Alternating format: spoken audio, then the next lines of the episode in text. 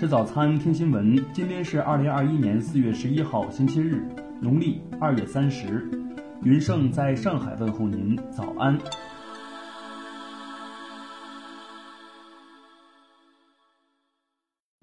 首先来关注头条消息。日本航空自卫队十号称，日本和美国八号在九州以西的东海上空实施了联合防空战斗训练。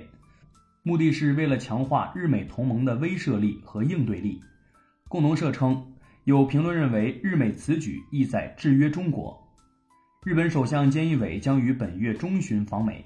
有评论认为，日本近期在美国搭建的抗中同盟圈中上窜下跳，表现很积极，在涉港、涉疆和台湾问题等中国内政问题上说三道四。此外，日本还宣称将在靠近东海的军事基地部署 F-35B 战机，航程覆盖钓鱼岛。听新闻早餐知天下大事，下面来关注国内新闻。国家统计局发布，三月份全国居民消费价格指数同比上涨百分之零点四，一季度 CPI 与去年同期持平。市场监管总局公布对阿里巴巴的反垄断处理结果，阿里巴巴回应称。诚恳接受，坚决服从。九号，贵州黔壁市金沙县东风煤矿发生一起煤与瓦斯突出事故。截至四号十时十三时许，事故已致两人死亡，仍有六人被困。国家卫健委近日发布通知，要将抗微生物药物合理使用情况纳入医院评审、公立医院绩效考核，并适当加大考核权重的要求。央视网消息。今年一季度，国家铁路发送货物九点二亿吨，同比增加九千八百八十万吨，增长百分之十二。近日，中国人民银行等四部门发布意见，提出三十三条具体措施，确立金融支持海南全面深化改革开放。近日，一名货车司机在河北唐山丰润治超站被处罚后服药身亡，当地官方发布调查报告。工作人员告知其类似违法案例，如查实后罚款两千元，尚未实施处罚行为，双方无过激言行。昨天零时起，全国铁路实施新的列车运行图，新图调整后，全国多个城市间的旅行时间将大幅压缩。下面来关注国际新闻。当地时间八号，俄罗斯国防部公布了俄军在乌克兰边境附近举行演习的画面。国防部六号宣布，俄本月开始对武装部队进行战备检查。印尼东爪哇岛通报，昨天下午该省南部海域发生六点一级地震，目前已造成七人死亡。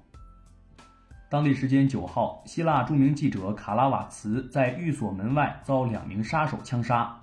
他最后一次电视上露面是谈论一起警察卷入的网络诈骗案。阿富汗国防部昨天发布声明。政府军在过去二十四小时多处展开行动，共击毙九十五名塔利班武装分子，拆除三百四十二枚简易爆炸装置。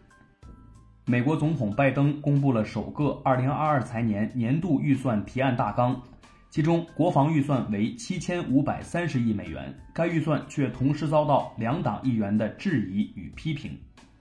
美国弗洛伊德案进入庭审第十天，医学专家作证。表示，心脏病和药物使用不是造成弗洛伊德死亡的直接原因，而执法人员的压迫行为导致其死亡。英国白金汉宫七月至九月将允许游客自行游览整座花园，这是白金汉宫首次向民众开放这一权限，游客甚至可以在草坪上野餐。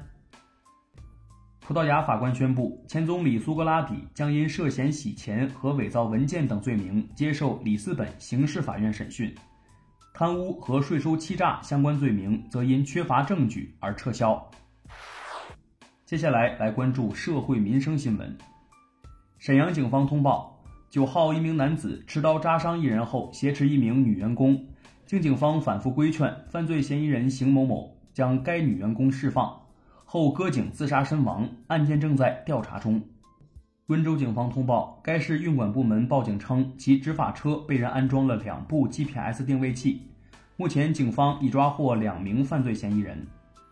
南京大屠杀幸存者陈文英昨日下午去世，享年九十六岁。目前仍在世的幸存者仅有六十八位。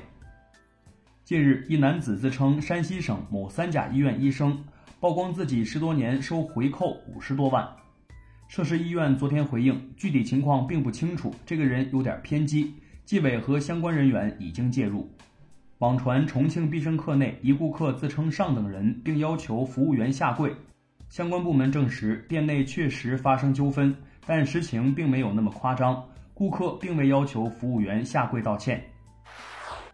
最后来关注文化体育新闻。国际泳联宣布，原定于四月在日本东京举行的跳水世界杯暨奥运资格赛将延期至五月一号至六号举行。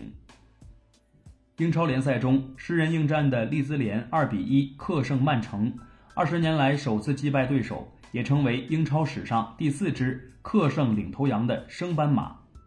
据英国《独立报》报道。天文学家首次发现了来自天王星的 X 射线，这一发现可能有助于了解更多关于这颗距离太阳第七远的行星。目前只有海王星没有发现 X 射线。埃及考古学家宣布，在该国南部发现了三千四百多年前的失落的黄金城，并称其为自发现古埃及法老图坦卡蒙墓以来的最重要的考古发现之一。以上就是今天新闻早餐的全部内容，咱们明天不见不散。